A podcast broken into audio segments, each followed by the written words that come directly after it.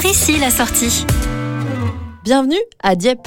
C'est notre destination de la semaine. Vous apercevrez le panneau marron Dieppe depuis les voies de l'A151 en Seine-Maritime. Nous sommes entre Saint-Valery-en-Caux et le Tréport, dans une ville doyenne des stations balnéaires. L'histoire de la ville est intimement liée à la mer depuis ses origines. Il faut dire que le port de Dieppe est situé au centre de la ville, un port dans la ville et une ville dans le port. Un port et une mer. Une mer dans laquelle on se baignait autrefois pour se soigner et qui deviendra finalement une baignade plaisir. Aujourd'hui, la plage de Dieppe s'étale sur 1500 mètres et regorge d'activités activités. Promenades, pistes cyclables, gourmandises, il y a de quoi s'occuper toute la journée. Vous pouvez par exemple tester les deux balades appelées Dieppe côté mer. La première partie vous fera tester un circuit très urbain, accessible, qui vous permettra de découvrir une partie des sites et monuments les plus emblématiques du vieux Dieppe. Le port de Plaisance, l'église Saint-Jacques, la jetée, le front de mer, le centre-ville et le fameux château imposant qui surplombe la ville sur sa falaise. Château dans lequel est implanté un musée à ne pas manquer. Une façon agréable d'aborder en une heure de visite l'histoire de Dieppe, de la ville fortifiée à la station balnéaire. Un deuxième circuit peut venir compléter cette balade. Il s'ouvre sur une visite de Polé, l'un des plus authentiques quartiers de Dieppe, traditionnellement appelé le quartier des pêcheurs. Le circuit se prolonge ensuite sur la falaise en empruntant le chemin des douaniers vers la charmante plage de Puy. Vous pouvez opter pour le GR21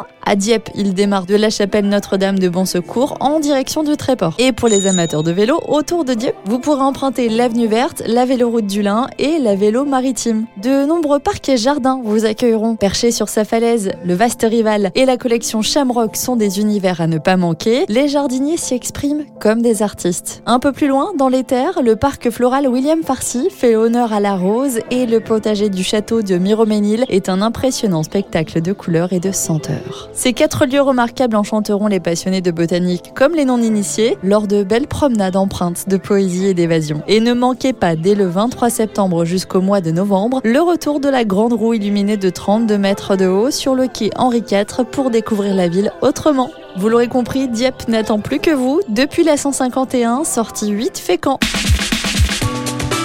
Retrouvez toutes les chroniques de Sanef 177 sur sanef177.com.